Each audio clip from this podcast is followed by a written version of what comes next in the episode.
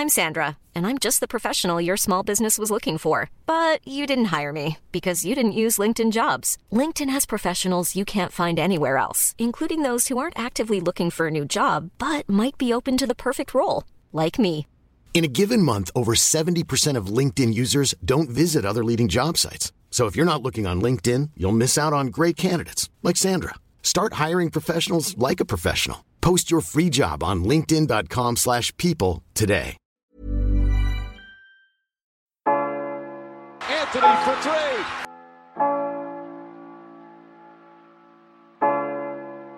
Step back. Walker. It's Lillard. He got the shot off. James for the win. It's gone. LeBron James at the buzzer. Durant swings past everybody for the emphatic jam. Curry splits the defense behind the back. Fires a three. Oh, he puts it in. What a spectacular move. The lob. Jam. Oh, what a monster jam by DeAndre Jordan. Anthony Davis slams it home. Oh. oh, oh. James Harden. It's Westbrook with time. Westbrook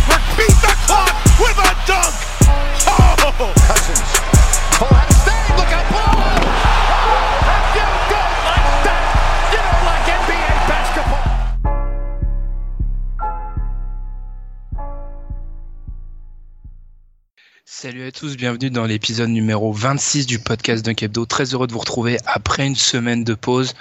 On s'excuse, on a eu des problèmes techniques, on va être honnête, on a enregistré, la qualité du son, elle n'était pas convenable et je sais que Tom aussi il écoute des podcasts et moi je trouve qu'il n'y a rien de plus énervant d'écouter que d'écouter un podcast et de voir que la qualité audio est médiocre. Mm. Donc on a préféré rien sortir et au moins se concentrer sur cette semaine et sortir vraiment un épisode un peu plus long que d'habitude pour se rattraper et de bonne qualité.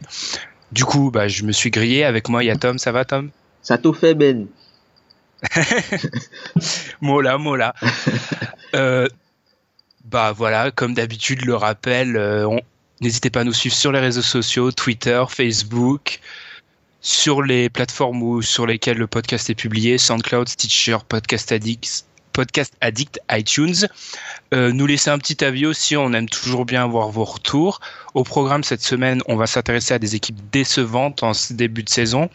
Les Wizards et les Mavs, ça visait les playoffs. Enfin, moi, d'après moi, vu ce que je lisais un peu partout, ça visait les playoffs des deux côtés. Pour l'instant, on en est plutôt loin et Mm. on va essayer de comprendre pourquoi ça marche pas. Il y a aussi le cas Anthony Davis. Alors, on va parler du cas Anthony Davis, mais d'une façon un peu spéciale. On va pas parler du, des Pelicans, on a fait un podcast sur ça il y a quelques semaines, ni du début de saison, mais on va parler plutôt de sa situation et ça a amené un débat entre moi et Tom euh, dans une conversation. On va, on va le reprendre bah, pour l'offrir aux auditeurs. C'est la situation d'Anthony Davis. Est-ce qu'elle trahit pas une faiblesse au niveau du contrat pour les superstars? Enfin, très difficile à annoncer sur quoi va porter le débat, mais vous verrez, ça sera bien. Mm. voilà, trêve de Ouais, ouais, voilà, je suis obligé de dire que c'est bien parce que je l'ai mal vendu. Et après la trêve, euh, après la trêve, pff, trêve de blabla. Après le jingle, on va commencer sur le cas des Wizards. OG blood, everybody know me, but I came in with the lil homies. Get out the way, yo, get out the way, yo. That nigga Duke just moved out, say yeah, yo. And you know I keep gunners on the payroll. I even fuck with Mitchie Slick down at Dago. Young general, these niggas down the spray for. You fuck around and catch 20 at this range road. Man, that beef shit is what a nigga made for. I open fire on an open mouth case. Alors, les Wizards, juste avant, en préambule, c'est l'occasion de vous rappeler qu'on enregistre le lundi Pourquoi En fait, c'est juste un détail. Quand on va parler des équipes, euh, on pourra pas forcément, on pourra pas décortiquer le match du lundi au mardi. Voilà, je crois que je l'ai déjà dit dans le podcast précédent, je le rappelle. Mais les Wizards, ils ont pas de match dans la, dans la nuit de lundi à mardi, ça tombe bien. Les Wizards, pour l'instant, c'est deux victoires, sept défaites, une place dans les bas-fonds de la conférence Ouest. John Wall qui s'est déjà fait expulser deux fois, les joueurs se taillent par presse interposée. Qu'est-ce qui se passe à Washington, Tom? Je vais te lancer sur une question. C'est un aspect dont on parle pas assez souvent et qui est peut-être sous-estimé. Mais est-ce qu'ils ont le banc? Est-ce qu'ils n'ont pas le pire banc de la ligue? Ben, on a vu que ça a été relayé. Marcin Go- Gortat l'a dit que le banc est, c'est peut-être le pire banc de la ligue, mais moi je confirme, c'est le pire banc de la ligue, quoi. C'est pas possible. C'est pas possible. En fait, les, les Wizards, on en parlait beaucoup en playoff parce qu'on s'est dit, que cette équipe-là au complet, ils ont les moyens de faire quelque chose à l'Est. Le souci, c'est qu'ils, non seulement ils sont pas au complet, mais ils ont aucune marge. Et à chaque fois, il y a des petits pépins physiques, par exemple Bradley Bill, t'as Wall qui joue plus des back-to-back, enfin, t'as as plein de choses comme ça qui fait que ben ils perdent des matchs et euh, ben ils se retrouvent dans la difficulté pour l'instant. Mais je, il y a, y a pire comme situation quand même. Il y a pire. C'est pas comme si on les avait vus déjà au complet. euh, Enfin, entre guillemets, si on, on peut faire un parallèle, c'est pas la même situation qu'Indiana, quoi. Ouais, où là, ça, ça pêche vraiment et ils sont tous là. Mais pour revenir au banc, je trouve ça quand même inquiétant. Et on reviendra au cas de Bradley Bill et John Wall après, quand t'as tes deux joueurs majeurs qui sont pas, qui sont souvent blessés, de voir, c'est quand même, ça serait cool de pouvoir t'appuyer sur un banc efficace. Mm. Alors là, c'est tout sauf le cas. C'est le banc qui a le plus, la plus petit temps de jeu de moyenne. Euh, J'ai plein de stats à l'appel, mais elles sont, elles sont toutes catastrophiques. Le net rating, euh, pour ceux qui ne savent pas, c'est différentiel entre points marqués et encaissés sur 100 possessions. Ils sont 27e, le banc des Wizards. Il y a que Orlando, New York et Philadelphie qui fait pire. Trey Burke, là, au bout d'un moment, Trey Burke. Je pense que s'il continue comme ça l'année prochaine, il va pointer au pôle emploi parce que c'est pas possible. Ou en Chine. Enfin, ou en Chine, oui, le pôle emploi de Chine, parce que il est vraiment. Ça devait être sa seconde chance, mais là, je commence à croire que son avenir il se dessine autre part qu'en NBA parce que il a un- lui, il a un net rating de moins 22. Tu te rends compte Et juste pour vous dire, c'est cataclysmique, hein, moins 22. Il rentre sur le terrain, son équipe perd en moyenne de 22 points. Et Tom, Tom, il y a une semaine, j'avais regardé les stats, il était à moins 35. hein. Oh. Non, mais t'as dit, 35, la, j'ai- la, la victoire, la victoire contre Boston a fait du bien euh, aux, aux statistiques euh, des Wizards. Ouais. Ah ouais, parce que et autrement, pff, que dire Enfin, moi je trouve que le gros problème c'est que les bancs, les bons bancs NBA, ils ont tous de, un truc en commun, c'est la cohérence.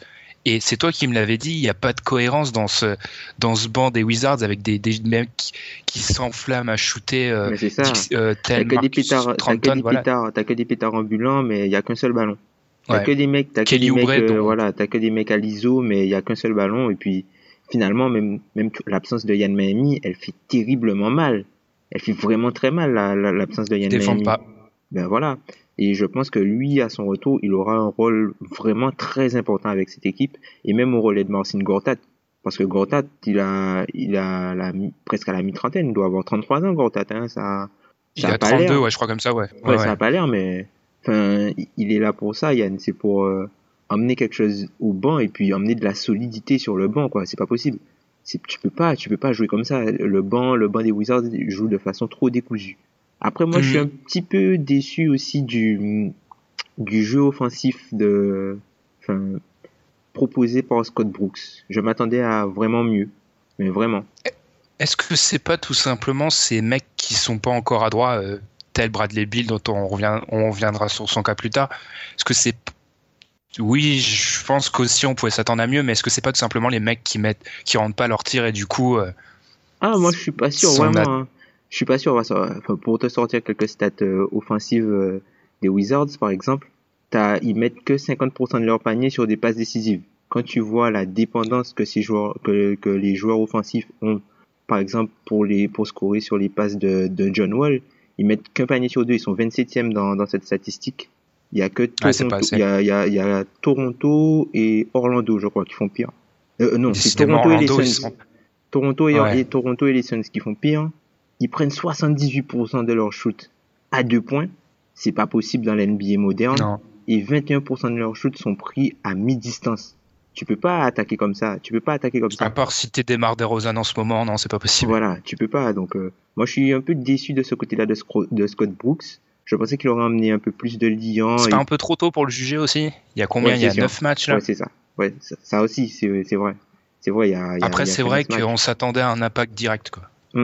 Après, comme, comme on l'a dit au départ, hein, ils ont pas eu un, ils ont pas eu un calendrier très facile, mais là, les, les cinq prochains matchs, ils vont devoir euh, faire un petit run parce qu'ils ils reçoivent, euh, ils reçoivent Ils ont un calendrier plutôt Ouais. simple.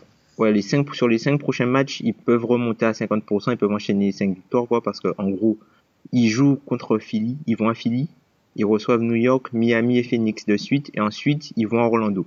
Donc, il y a moyen de, faire un 5-0, là. S'ils font un 5-0, ils remontent, et puis on n'en parle plus, quoi. Ouais. Ouais, ouais. C'est sûr que avec ces débuts de saison, c'est ça qu'il faut souvent faire, c'est remettre en contexte avec le calendrier. Mm. Je pense aux Lakers, par exemple. Euh, mais je vais m'attaquer à un problème. Alors, je sais, je, je, je, je préviens direct, ce n'est pas par rapport à la signature de son contrat, parce que je sais que tu défends ça par rapport à la signature du contrat de Bradley Bill.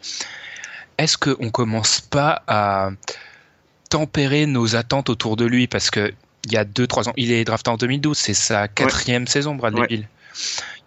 Après sa deuxième saison, on commençait à parler d'un joueur euh, futur All-Star dominant euh, au poste d'arrière euh, Mm. à l'Est. Est-ce qu'il faut commencer à tempérer ça? Parce que son début de saison est compliqué pour pas dire euh, vraiment mauvais Bah, Bradley Bill, je dirais, c'est surtout sa santé. Enfin, le talent du joueur, on sait qu'il est là. La régularité, il faut encore qu'il la trouve. Mais un Bradley Bill à 100%, c'est, c'est l'un des meilleurs postes de la ligue, hein, je trouve. hein. Franchement. Après là, il est un petit peu maladroit. Il revient de, enfin, il revient de toutes ses blessures. C'est un petit peu compliqué pour lui de retrouver le rythme. On sait que pour des joueurs comme ça, qui, qui ont un jeu essentiellement basé sur les déplacements rapides et puis euh, des petits appuis, il a, il a eu euh, sa, sa fracture de, de fatigue et tout. Donc, euh, enfin, il y a, y a quand même pas mal de choses. Il y a quand même pas, mal de choses. Je pense qu'il faut attendre peut-être même jusqu'à, enfin, début 2017 pour pouvoir vraiment juger du vrai niveau de Bradley Bill. Après, concernant son contrat, c'est un contrat qu'il a signé pour 5 ans. S'il fait une mauvaise saison et quatre bonnes, personne n'en parlera, tu vois. Ouais, ouais, mais justement, tu vois, c'est par rapport à ça, c'est par rapport à, c'est pas par rapport justement à son contrat. Ce qui, c'est- les gens pensent qu'à la minute où tu signes un contrat et que t'es payé à 25, tu dois devenir un tout autre joueur. C'est pas le cas. Mais moi, je commence à m'impatienter, ce qui est peut-être bête hein, pour un joueur qui entre que dans sa cinquième saison. Du coup, il en a fait quatre, il entre dans sa cinquième. Je vais y arriver. Mais là, moins de 40% de réussite au tir, moins de 30% à trois points. Euh, c'est sorti, c'est sorti médiatique. Ce, cette multiplication de sorties médiatiques des Wizards, ça fait tôt quand même. Ouais, il y a un malaise. Et tu te rends compte que peut-être que, alors oui, Randy Whitman est un problème, mais que c'était peut-être pas le plus gros problème de cette équipe. Il y a peut-être, ouais. même si euh, les John Wall, Bradley Bill, leur relation qui a été un peu, euh, dont il y a eu beaucoup d'articles dessus pendant l'été, comme quoi ils seraient pas amis et tout. Pour avoir écouté des podcasts de journalistes près de Washington, en fait, eux, ils, leur réponse c'était et alors? Parce que ces journalistes-là savaient que Wall et Bill n'étaient pas forcément amis, Mm. mais ça t'empêche pas de bien jouer ensemble. Ouais, c'est sûr. Mais pour, pour, ce qui est de la gestion des médias, t'as raison, il y a un malaise. Ça fait tôt en fait. Que tu piques ton équipe quand t'es vraiment, je sais pas, en mi-décembre, quand t'es vraiment en difficulté début janvier, ok. Mais là, après 10 matchs où t'as eu un calendrier plutôt difficile, où Wall joue pas les back-to-back, je trouve que c'est quand même super tôt. Ouais, bah, surtout qu'on n'a pas encore vu cette équipe au complet, quoi. Tu te rends compte qu'ils sont obligés de, ils ont Mhm. commencé le, le, le dernier match avec Satoransky, Thornton. Enfin, c'est Ouais. pas possible. C'est pas, Trenton qui est absolument atroce. il est, il est ignoble. Après, quand tu regardes le banc, t'as, t'as les McLellan, enfin, c'est des joueurs plutôt corrects, mais euh, ils avaient, quoi, les Wizards, ils avaient pas de choix de draft cette année, ils ont trois rookies dans, dans le roster. Et ils sont obligés de les faire Ouais. jouer par la force des choses, tu vois. Même ils est obligé d'avoir de, Kelly de Et après, Kelly Oubre, euh, ton ami Kelly Oubre, Non, mais Kelly- en fait, le problème de Kelly Oubre, c'est que c'est le mec, il a réussi au lycée parce qu'il a du talent, c'est indéniable. Il a réussi en universitaire parce qu'il a du talent, c'est indéniable. Mais arrivé en NBA, la concentration de talent, elle est supérieure et tu peux pas t'en sortir juste avec ton talent. Et là, enfin, après, faut pas abandonner. hein, il est que dans sa deuxième saison. Ouais. Oui, j'ai du mal avec les saisons aujourd'hui. Mais fou là là. Puis, puis surtout après, je sais pas si. Oui, vas-y, vas-y. tu crains, tu crains une évolution à la, à la James Young? Bah, pas pire parce que pire que James Young, c'est quand même violent. qui a quand même fait un bon match, euh, qui a combien ouais, qui a bon fait. contre ça, c'était assez, assez surprenant. Oui, d'un côté, tout le monde fait des bons matchs contre Indiana, Ouh. mais ah, c'était dur ça. Mais je sais pas. Enfin, il y a aucun signe vraiment encourageant pour euh, Oubre. Quand un mec montre vraiment pas de volonté sur le futur, je suis vraiment pessimiste. En tout cas, ça, ça finit de d'achever le banc de- des- des Wizards, qui est vraiment une, C'est atroce. Catastrophe. hein. Enfin, il n'y a pas de lien. y a- moi, c'est vraiment le truc qui, qui me choque. Il n'y a pas de lien sur le banc. Il n'y a pas de lien. Ah, il y a, y a Jason Smith, c'est un vétéran, mais il est nul. Enfin, voilà, faut dire les mots comme ils sont. Bah, Ensuite, tu l'as dit, il y a des joueurs de qui rôle, jouent, voilà, c'est des joueurs de, c'est des, des joueurs de rôle, sauf que les, les, les role players, il faut qu'ils aient leurs starters et les joueurs principaux de l'équipe qui soient bons pour qu'ils, pour qu'ils brillent. Tu vois, le, un role player, il va pas te tenir la baraque. Un role player moyen dans une équipe moyenne, ben, il va pas être flamboyant. Sauf qu'un un role player qui est moyen, si la star qui est à côté, ben, elle est bonne, ben, tout de suite, tu le vois qu'il, tu vois qu'il, est mieux utilisé et qu'il est plus à l'aise. C'est toujours plus facile, hein. Et puis, ce, ce banc pourri, ça fait jouer Bradley Bill, et tu l'as dit toi-même, il est fragile, il se blesse souvent. Euh, J'ai peur de comment on va le retrouver dans, pff, allez, 7-8 semaines, s'il arrive jusque-là, en jouant des quantités de minutes astronomiques. Ils l'ont reposé justement dans un des derniers matchs, mais c'est peut-être logique parce que le banc est tellement faible, il est amené à jouer des quantités de minutes qui sont pas rassurantes pour un joueur qui se blesse autant. Mm. D'ailleurs, Bradley Bill, juste pour finir, pour prouver à quel point euh, c'est pas un bon début de saison pour lui, sur les tirs qu'on qualifie comme grand ouvert, c'est-à-dire où il y a aucun défenseur à moins d'un mètre 80, c'est-à-dire en NBA normalement ça tu rentres dedans, Mm. à 3 points, il ne tire qu'à 27%. Ouais. C'est Je Pour un shooter de sa qualité, c'est Je l'ai en fantasy. Je- ah, ah c'est pas le bon choix. hein. Là, t'inquiète. Bon, après, est-ce que saison t'as de la chance. T'as de la chance, c'est que la fantasy ça compte pas sa défense. Parce que honnêtement, en défense, à part Lavine, des deux aussi mauvais en défense, sur le début de saison, il y en a pas beaucoup. hein. Ah, Zach.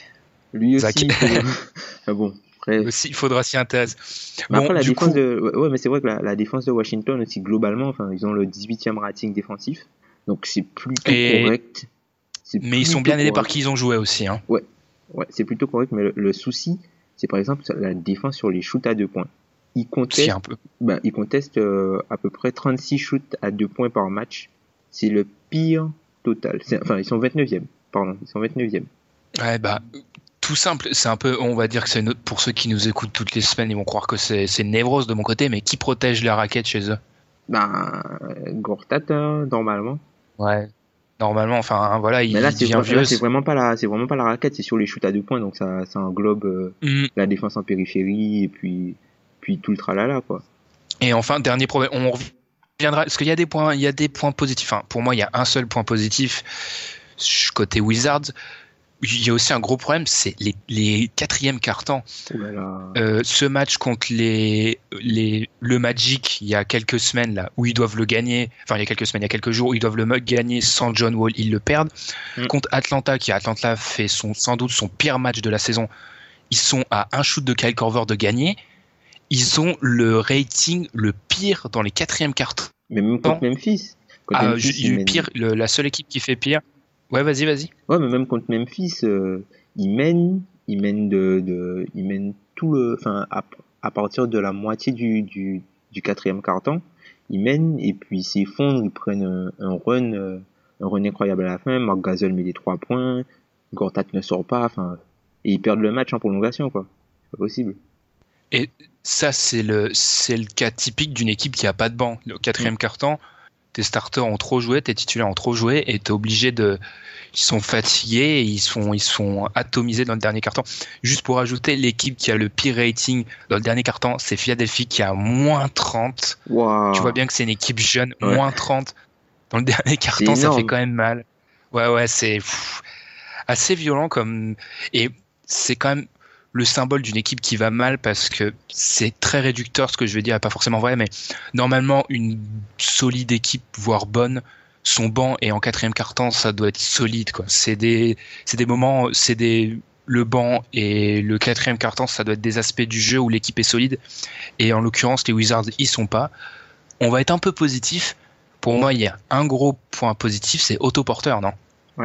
Ben, depuis l'an dernier, on l'avait dit, hein, il a l'un des meilleurs euh, effi- euh, EFG percentage, enfin, euh, efficiency euh, Oui, oui, ouais. Donc c'est l'un des plus Ouais, euh, efficaces. l'efficacité Ouais. au tir. C'était le plus efficace des Wizards même l'an dernier. Puis euh, il joue bien quoi. Il fait un- il fait le match de sa vie contre contre les Celtics et euh, il, est, il est en 34 bonne voie. points, 14 rebonds, 4 passes, 3 interceptions, 3 contre. C'est énorme. Ça, c'est. C'est énorme. c'est Ouais. huge. Après contre la Mais- défense des Celtics aussi euh, bon, bon. La Actuellement, qui Celtics, elle aussi. pas euh, encore en place donc euh, on peut pas vraiment la juger pour l'instant. Mais eux, ils vont peut-être regretter parce que pour rappel, c'est Otto Porter draft 2013, c'est-à-dire ils avaient jusqu'à euh, la, Au je sais 31. plus quelle date, Au 31. ouais, le 31 exactement pour le, le re-signer. Mm. Ils l'ont pas fait. Mm. Et donc là, il est en train de faire un début de saison quand même assez sympathique, ils vont Mhm. peut-être se mordre les doigts de pas l'avoir re-signé plus tôt. Parce que là, euh, s'il continue comme ça, il va valoir cher. Parce qu'un mec qui défend le plomb comme il le fait, bon, qui a certes pas de shoot extérieur et des limi- il est limité, quoi. Par exemple, il fait jamais de passe, enfin, rarement de passe. Mais quand même, sur le marché, ça va valoir cher, ça. Et ils vont peut-être regretter de pas l'avoir re-signé. Ouais, le, le plus gros souci d'Autoporter, c'est qu'il peut pas créer, enfin, il a pas encore montré des capacités à pouvoir créer son propre shoot. C'est-à-dire Ouais. qu'il est, il est totalement dépendant de, enfin, de John, de John Wall, quoi, par exemple. Il a Mm. besoin d'être mis dans de bonnes conditions et après, il, il est facile, quoi. Mais sinon, c'est un joueur qui progresse d'année en année et puis c'est bien de voir que, enfin, il progresse, quoi. Pour un, un gars qui a été pris haut, il me semble que c'était le deuxième choix ou le troisième choix? Non, c'était le troisième choix derrière C'est le Oladipo. 3. Ouais. Ouais, Be- Bennett, Oladipo et euh, Porter. Ouh là là. Enfin,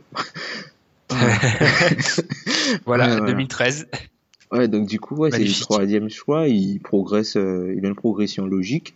Je trouve qu'il est, il est plus ou moins compatible avec euh, Bradley Bill et John Wall, enfin en termes de jeu. C'est exactement avec, ce qu'il euh, leur faut, franchement. Voilà, et même avec Maurice, tu vois, la paire à l'aile, Maurice et lui, ça va, ça va bien avec le type de jeu que que, que veut pratiquer Scott Brooks et puis le type de joueur que sont Bradley Bill et John Wall. Enfin, je, je trouve que ça, ça matche bien. Et ça, Ouais, comme tu dis, ça peut vraiment leur coûter cher. Du coup, là, tu m'amènes vers. C'est un débat qu'on a eu euh, entre nous et que je suis obligé de relayer ici. C'est sur le, les coéquipiers de John Wall. Alors, je sais pas pourquoi, je lis partout que John Wall est mal entouré. Alors, de un, je pense que ça a nuancé, mais je te laisserai la parole d'homme. Et de deux, d'où John Wall mérite un des coéquipiers au- autour de lui qui sont vraiment bons. Moi, pour moi, quand je me plains des coéquipiers d'une d'un mec, c'est que, en l'occurrence, c'est une superstar, type Anthony Davis, même si bon, il y en a qui vont pas le considérer comme superstar. Quand c'est un vrai mec vraiment, bah, je, je, je re- relais ce que je peux lire sur internet. Oui, il y a des gens un peu fous. Quand je me plains du personnel du, de la supporting cast d'un mec, c'est de un, il doit être irréprochable. Or, John Wall, il s'est fait virer des deux derniers matchs et il y a toujours des petits points faibles dans son jeu, type euh, perte de balle, il a toujours pas de shoot vraiment à trois points. Enfin, il est pas irréprochable, c'est pas un top 10 joueur NBA. Pourquoi John Wall, lui, euh, dès qu'on parle de son équipe, ah, il est mal entouré. D'où il a le droit d'être bien entouré, lui. J'ai jamais compris ça. Après, ça, c'est le, c'est le rôle du, c'est le rôle du GM. Mais je trouve que le GM n'a pas fait un si mauvais boulot que ça, hein. Le GM n'a, enfin, pour l'entourer, l'équipe, l'équipe de Washington, elle, elle tient quand même la route. euh. L'équipe de Washington, oui, oui, oui, elle en tient termes de construction, ça va. C'est juste le, le banc qui est pour l'instant vraiment dégueulasse parce qu'ils ont pris, euh, ils ont pris beaucoup de paris et des joueurs euh, sur des joueurs qui sont Andrew pas forcément très sûrs. ils l'ont, ouais, ils l'ont payé, ils jouent même plus, enfin, ils rentrent même plus. C'est un peu un échec, ça, pour l'instant. Moi, j'attends vraiment Mais- de voir mais avec je sais- Yann, tu vois. Yann, ouais. ça prouve aussi. Enfin, Yann a fait une très bonne saison avec euh, Indiana l'année dernière et c'est un peu ce qu'il leur faut. Mais ça prouve aussi que cette équipe est plus limite qu'on l'avait pensé parce que quand on parle de Yann comme le Messi qui doit revenir euh, sauver euh, Le banc. Washington, c'est quand même qu'il y a peut-être un petit souci. T'as vu, moi, au début, j'étais très, très chaud sur eux et puis finalement, je les ai mis en 10. Ouais, au fil de l'été, ouais, au fil Ouais. de l'été, je, je- on se parlait, je voyais que ton, franchement, t'étais de moins en moins chaud sur eux, et moi, je crois que je les ai mis 7 ou 8. Et les cinq matchs là dont tu as parlé là, le- leur enchaînement, ils ont intérêt à faire 4-1 minimum, hein, mais minimum, minimum syndical, hein, Ouais, parce qu'ils peuvent pas en perdre 4-1, deux là, parce que là, parce que ça serait vraiment un gros gros problème. Mais pour finir avec John Wall, ouais, j'ai j'ai jamais compris ça. On, il a un 2, bon, certes, Bradley Bill se blesse souvent, mais ça reste un bon joueur, bon, à part là au début de saison, il est en difficulté. Autoporteur, c'est ce qu'il faut, il comble les brèches. On lui a amené Marquis Morris, euh, c'est ce qu'il faut, un 4 qui s'écarte, qui est capable de courir, certes. Martin Gortat et Néné, ça collait pas avec ce qui, le jeu qu'il veut pratiquer, mais d'où John Wall est mal entouré. Enfin, allez voir des mecs comme Anthony Davis ou, enfin, lui, c'est Non, lui, caricatural. pas- lui, Euh, lui, là, là, si tu, tu peux pas faire, je pense que tu peux pas faire pire. Peut-être, peut-être Iverson, Iverson, l'époque Philly, avec, euh, à l'époque d'Aaron McKee. euh, et peut-être. encore, hein, franchement, Et encore, et encore. Parce qu'Anthony Davis, ça, c'est vraiment, ouh là là. Bah, Vivement on- que les blessés on reviennent. hein. Ouais, on en reparlera, mais du coup, juste un détail, enfin juste un détail, juste une pensée comme ça, j'ai jamais compris pourquoi John Wall euh, et devrait être bien entouré. Euh. Je, je, me suis fait une réflexion, c'est si on se base sur l'année dernière, John Wall, il est en gros euh, dans le même tiers, dans le même niveau que Paul Millsap. Paul Millsap a fait une grosse saison. J'ai jamais entendu quelqu'un me dire, hé hey, Paul Millsap, oh là là, faut parler de son supporting cast. Hein. Jamais.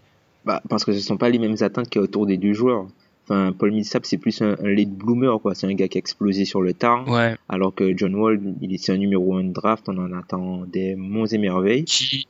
Et euh, ben, il, il, il, progresse au fur et à mesure, mais on en attendait plus, quoi. On s'attendait plus à ce que, par exemple, John Wall devienne le meilleur meneur de la ligue que Steph Curry, quoi, en ouais. gros. Ouais, c'est puis... vraiment basé sur les attentes. Ouais, voilà, et puis il est toujours même pas top 5, enfin, c'est embêtant. Après, ça oui, son équipe a pas toujours été géniale autour de lui, mais il est deuxième au niveau des balles perdues derrière James Harden qui fait une saison lui d'un acabit tout autre. Hein. Franchement, c'est pas le même euh, niveau. Il, il, en perd plus de 5 par match, je crois, de mémoire. Ouais. C'est quand même toujours un énorme problème dans son jeu, ça. Et il fait moins de passes, il fait un peu, un petit peu moins de passes que. Ouais, ouais. Il... J'ai l'impression. Mais après, il faut dire que les joueurs autour de lui sont plus mmh, maladroits. Oui, donc il leur fait moins confiance. L'un dans l'autre est-ce qu'il faut vraiment s'inquiéter pour eux on va, on va essayer de conclure ça sur nos deux équipes euh, qui ont un peu raté leur début de saison, Dallas et Washington. Est-ce qu'il faut vraiment s'inquiéter pour eux ou on attend encore quelques matchs? Moi, je pense que la, situation des, Wizards est quand même inquiétante, mais elle n'est pas alarmante. Elle est inquiétante, mais pas alarmante. C'est deux, deux degrés différents. Ils ont quand même un différentiel de moins 2 depuis le début du, du mois. Donc ça va, quoi. Sur leurs leur, leur 5 derniers matchs, leurs 7 derniers matchs, pardon, ils ont un différentiel de moins 2 Ouais. Donc ça bah, va.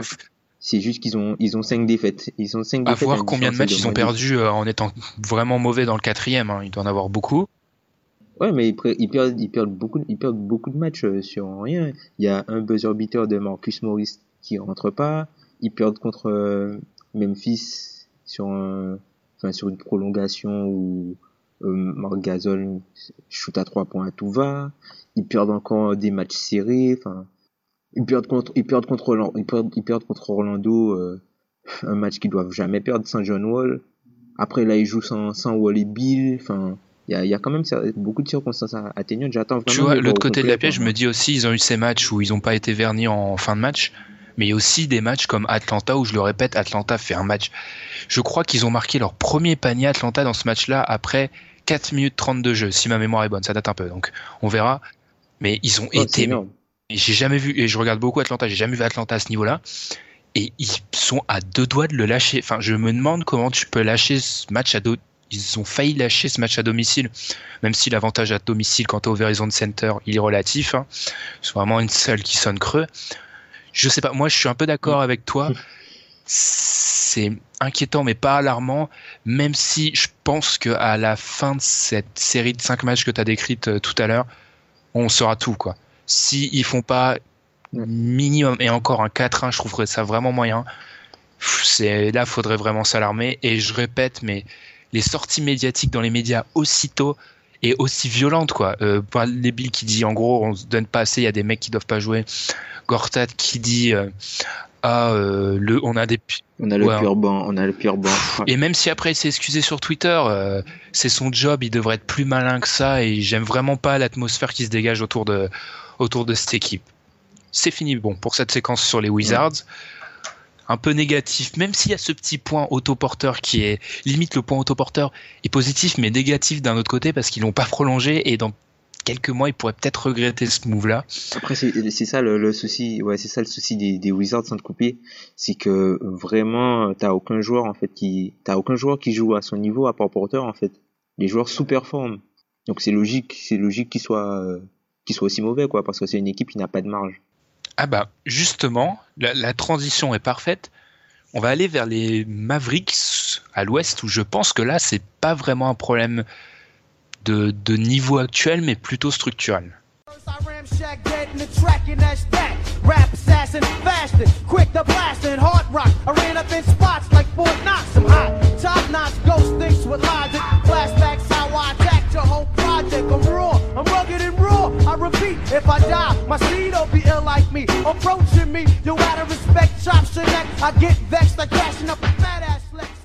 On va à Dallas. Dallas aussi, mauvais début de saison. Le bilan actuel, alors on enregistre, il est de deux victoires et six défaites. Ils auront joué au moment où vous nous écouterez, ils auront joué la nuit d'avant contre les Knicks à New York.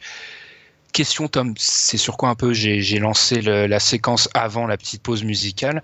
Est-ce que eux, leur problème, c'est pas tout simplement que le talent est pas là? Et première question, est-ce que le fait qu'on voit Harrison Barnes comme très très bon, ça trahit pas ça? Est-ce que tu vas parler un peu d'Harrison Barnes, de toute façon on va être obligé d'en parler, mm. mais est-ce que le fait que Harrison Barnes paraisse si fort, et je sais que tu as des stats à l'appui, c'est pas le fait, ça prouve pas que cette équipe en fait elle a, pas, elle a un niveau vraiment moyen? Euh, Dallas on en avait parlé, on, enfin, on les avait classés même hors des playoffs. Quoi. Moi, je les avais en 10 et je crois que toi aussi. Mais on était beaucoup plus pessimiste que le consensus général. Voilà. Et euh, exactement. Ben, c'est surtout ben, le problème structurel, comme tu as dit. Le talent est blessé. On parlait un moment de, des problèmes euh, des équipes avant Dallas dans, dans, dans, la hiérarchie. On se disait que certaines équipes avaient des problèmes de, de défense et de blessures. On parlait de Houston. Et euh, Memphis, on disait qu'ils avaient des problèmes d'attaque et euh, des problèmes de blessure. Sauf que Dallas réunit les trois. Problème de défense, problème d'attaque et problème de blessure. Et comme là, les joueurs majeurs et les censés être les plus talentueux sont blessés, ben, ils souffrent énormément. Malgré tout le talent de Rick Carlisle. Ah oui, ton ami Rick Carlisle, qui là, honnêtement, là, il doit vraiment faire, euh, vraiment, bah, il a vraiment un boulot difficile. Mm.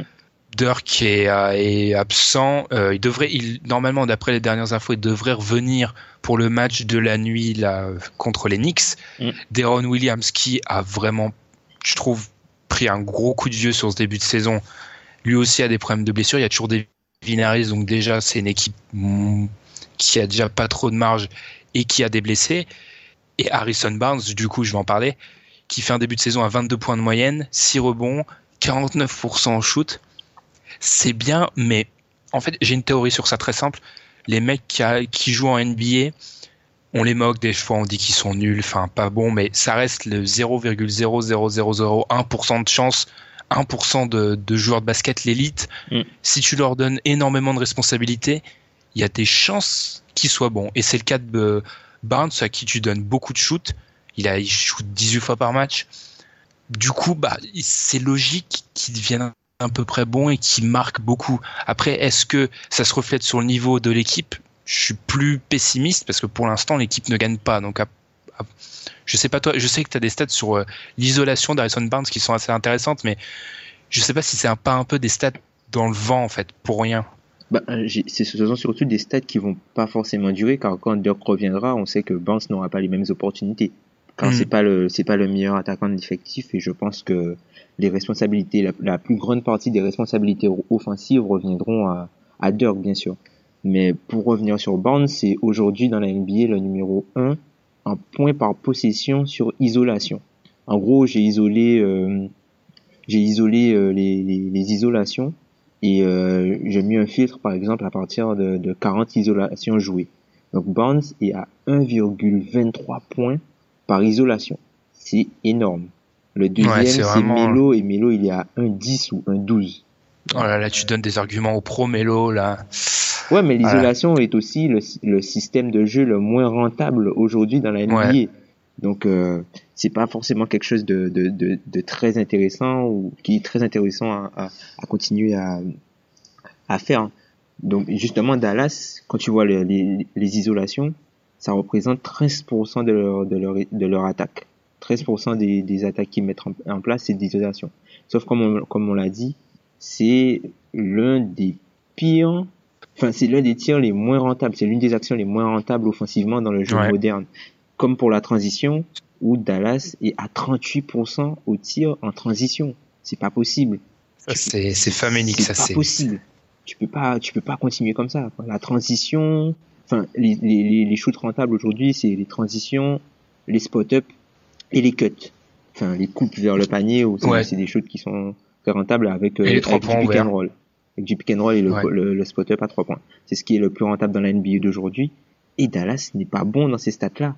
Et même en contre-attaque, ils sont derniers à l'efficacité sur contre-attaque. Ouais, le contre-attaque c'est logique parce que c'est une équipe qui qui court pas beaucoup. Enfin, il y a beaucoup de vétérans quoi, donc ça galope plus.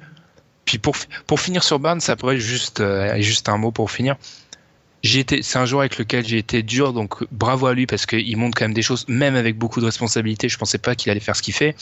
Il y a toujours des faiblesses. Hein. Attention, euh, je pense notamment euh, aux passes où il crée rien en fait. Enfin, il a un pourcentage de, de passes qui a 4, de passes décisives qui a 4,6%, c'est ridicule. Mm.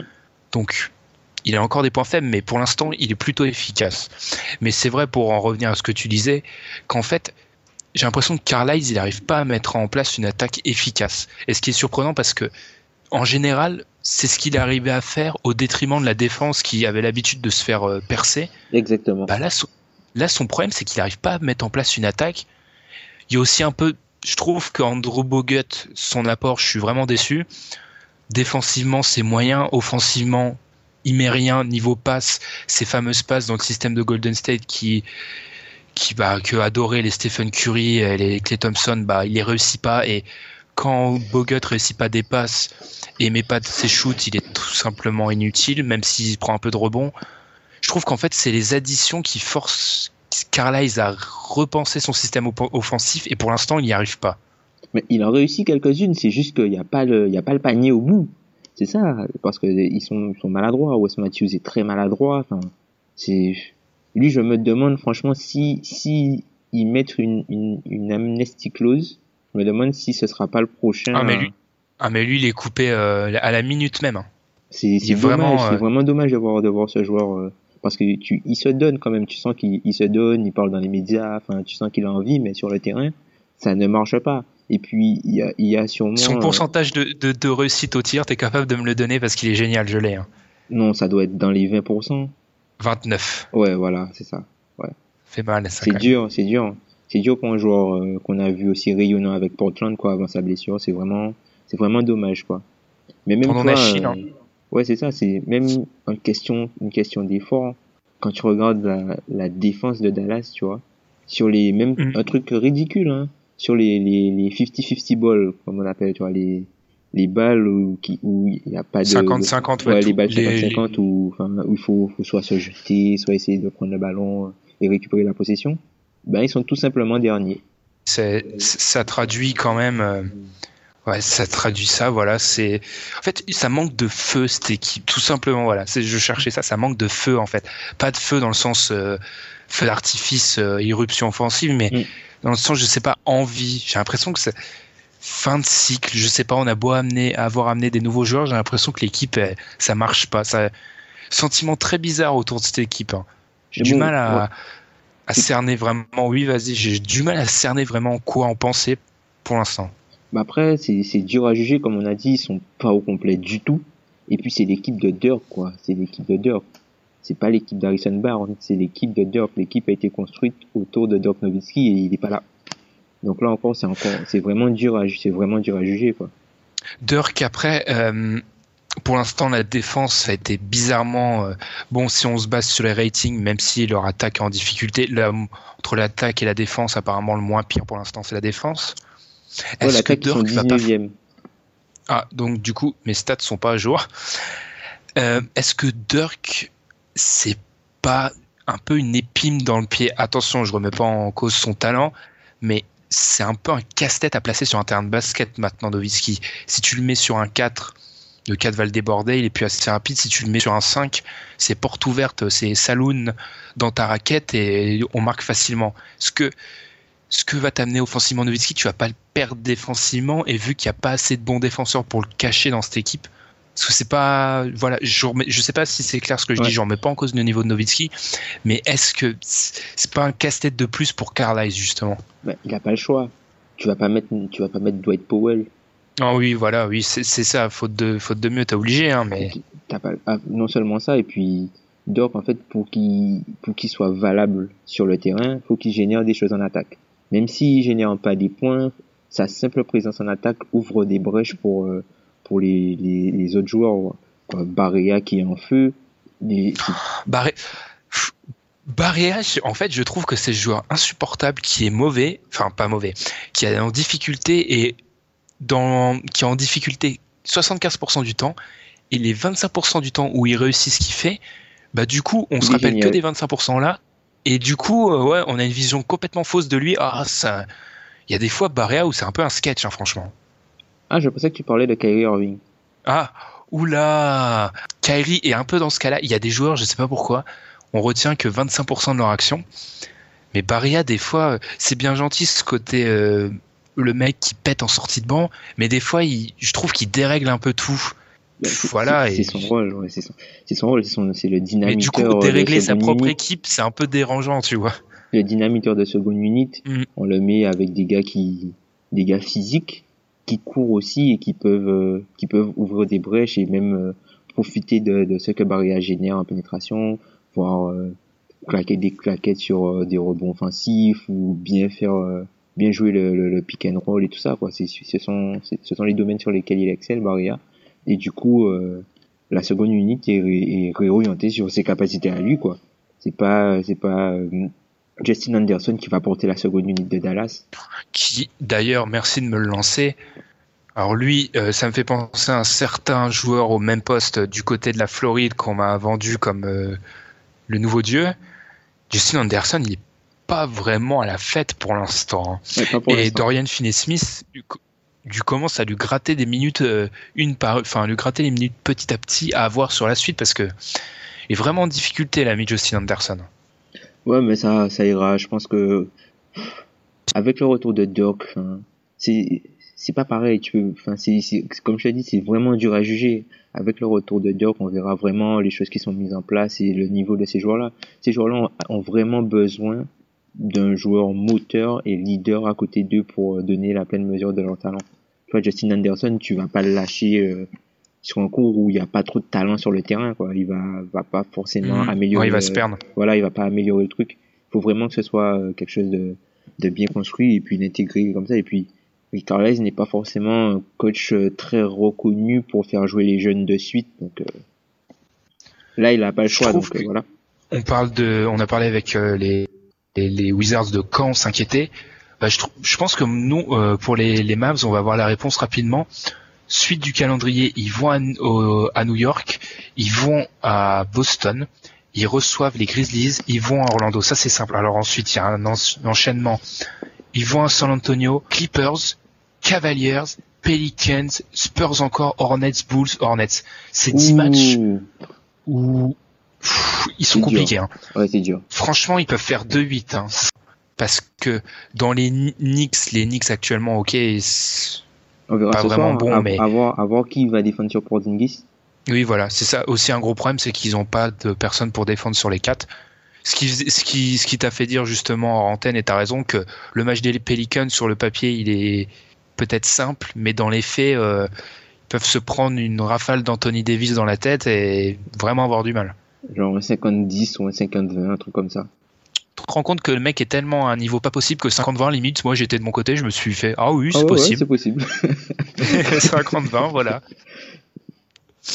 Du coup, même conclusion qu'avec euh, les, les Wizards, est-ce qu'il faut s'inquiéter? Je dirais quand C'est même. compliqué. euh, Moi- que il faut s'inquiéter, mais le truc c'est que t'as pas l'impression qu'ils seront vraiment beaucoup. plus- Enfin, seront pas. J'ai pas l'impression qu'ils seront vraiment bien meilleurs que ça en fait. C'est exactement le problème dont je parlais, t'as raison.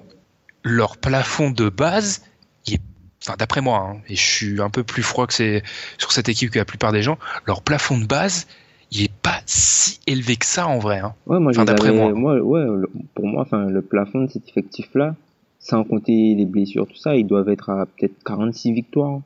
Ouais. Bon, ce qui devrait te donner une place en playoff ric-rac, Ouais. normalement, mais justement, le- peut-être leur seul espoir, c'est que une équipe dont qu'on mettait souvent à leur niveau, Minnesota, pour l'instant, eux aussi, ils n'ont pas réussi à un début de saison euh, fantastique et ils se retrouvent à peu près dans les mêmes eaux. C'est peut-être une chance pour Dallas, ça. Ouais, mais il y a, il y a beaucoup d'équipes qui, qui, qui prennent du retard. hein. Il y, a, y, y déjà une, une petite cassure déjà dans le classement à l'ouest, où euh, après Memphis, Memphis, je crois qu'il est neuvième. Ah non, les, les, Lakers ont Exactement, perdu, les Lakers ont perdu hier soir, ils sont redescendus, donc il y a, la cassure est peut-être moins grande. Je crois que les Lakers doivent être en négatif maintenant. Et Portland a gagné. 6-5. Les Lakers sont à 6-5 Ouais, et tu as raison. Il y a Entre Portland et après il y a une Memphis, cassure. Ouais, Memphis c'est à 4-5 et ensuite on a Sacramento en 10 qui est à 4-7. Ouais, Donc, tu vois, bon, il y a moins de matchs joués. Ouais.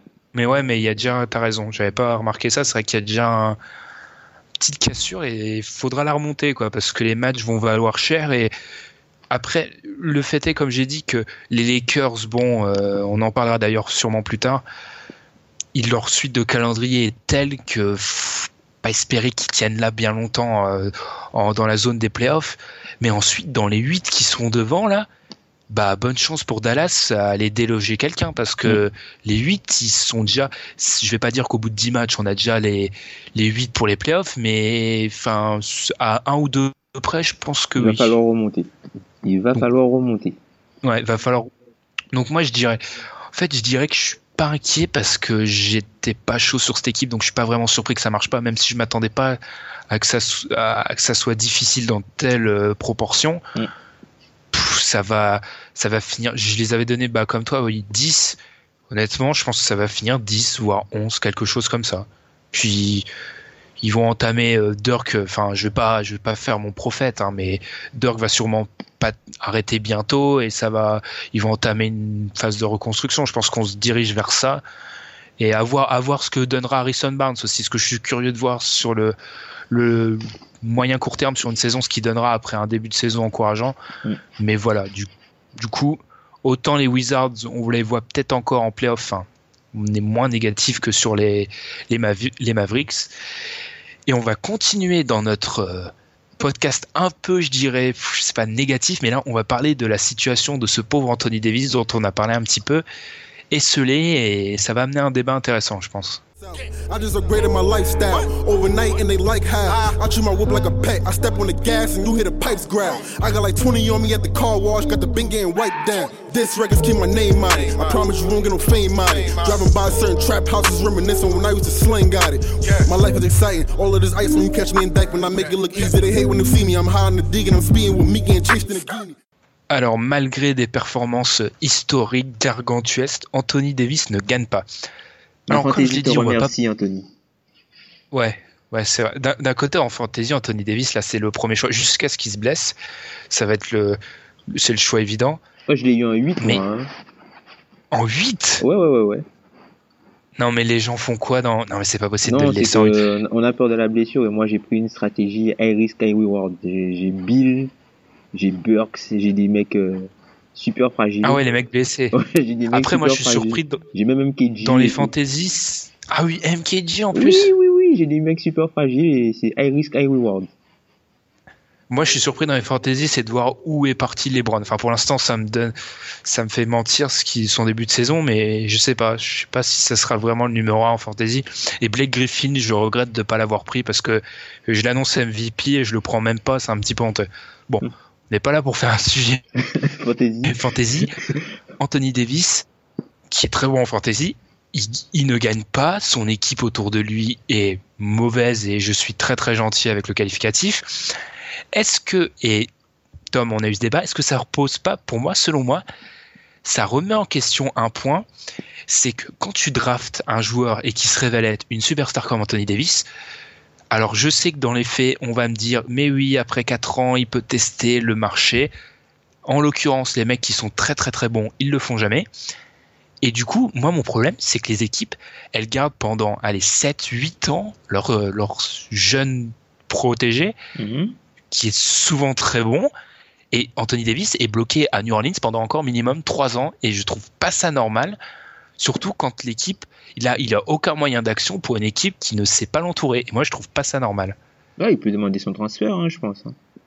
Ça, mais ça, j'ai dû ça. Il est que dans la première année de son contrat. C'est trop tôt. Honnêtement, j'ai fait mes recherches. Faut remonter à Abdul Jabbar pour voir une superstar demander son transfert. Donc Melo n'est pas une superstar. Oui, ouais, ouais, je te l'accorde, oui. Oui, Melo, euh, Melo époque Denver, oui.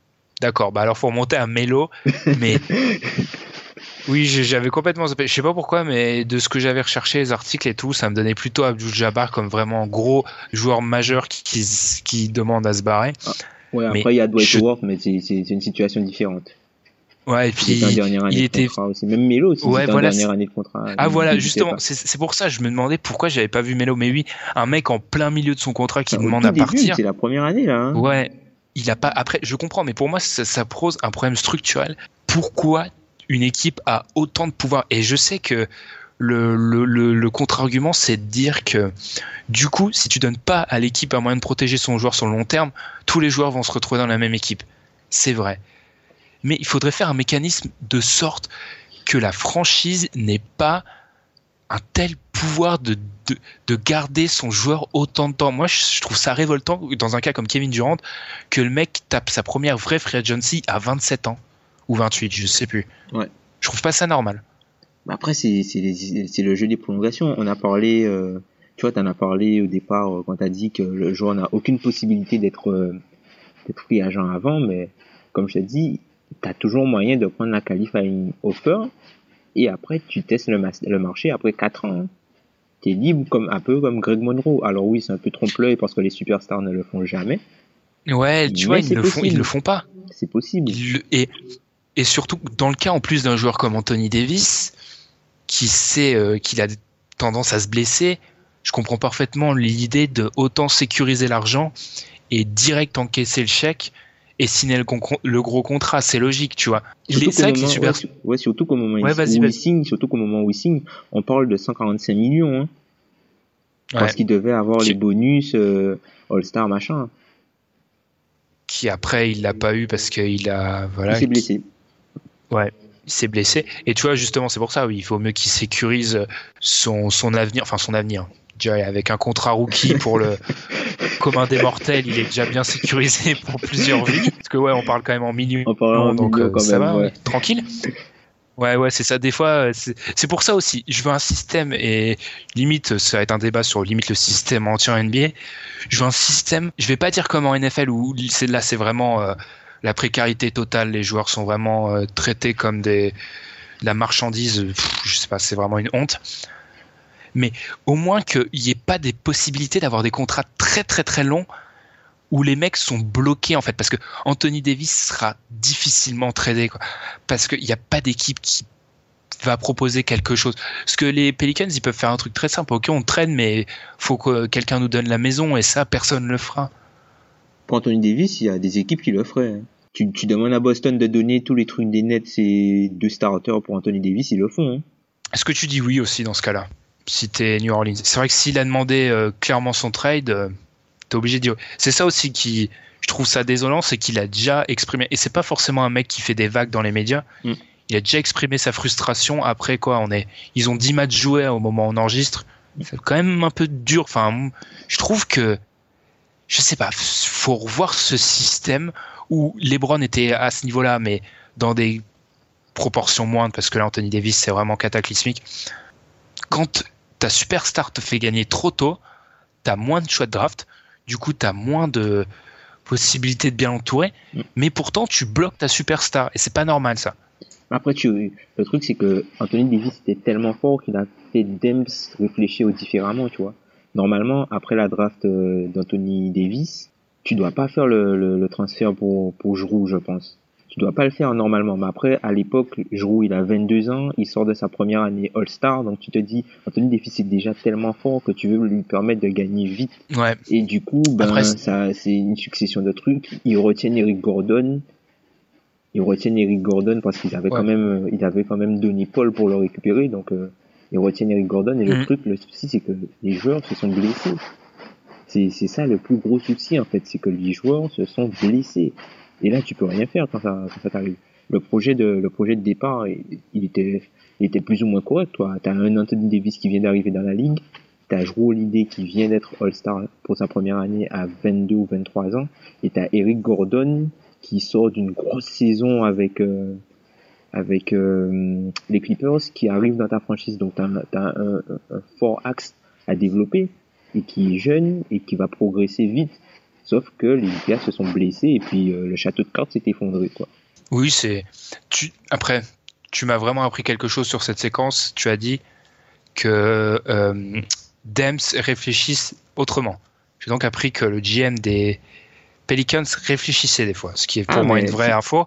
Mais après, le, le souci de Dems, tu vois, c'est qu'après ça, c'est qu'il a continué à faire des moves de panique pour justement permettre à Anthony Davis de, de, de progresser, enfin à l'équipe de progresser derrière Anthony Davis. Sauf que les moves de panique, ben, ça n'a rien donné de bon et puis ils sont, il est dans une situation catastrophique.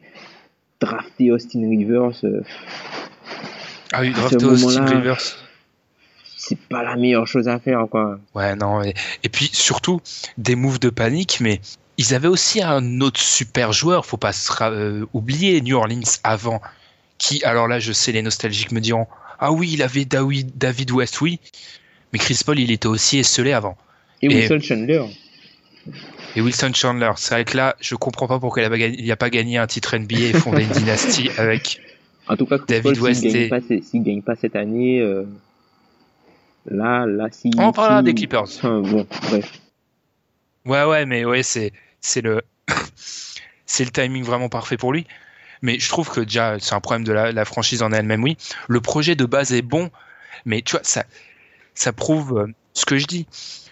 Quand une équipe, du coup, son projet euh, capote et ça ne marche pas, la superstar devrait pouvoir se, pas se libérer, parce que le mec de, devrait pas pouvoir se libérer d'un contrat, c'est n'importe quoi, mais ne pas rester au purgatoire pendant 4 ans avec une équipe de bras cassés, parce que Anthony Davis, faut être clair, son équipe va pas changer du tout au tout rapidement, normalement. Il va Après, peut-être avoir pas, en deux ans, en deux ans, ça peut aller très très vite. Hein. Il suffit que là, ils tombent, ils prennent le, first pick l'an prochain. Ils ont un gros meneur.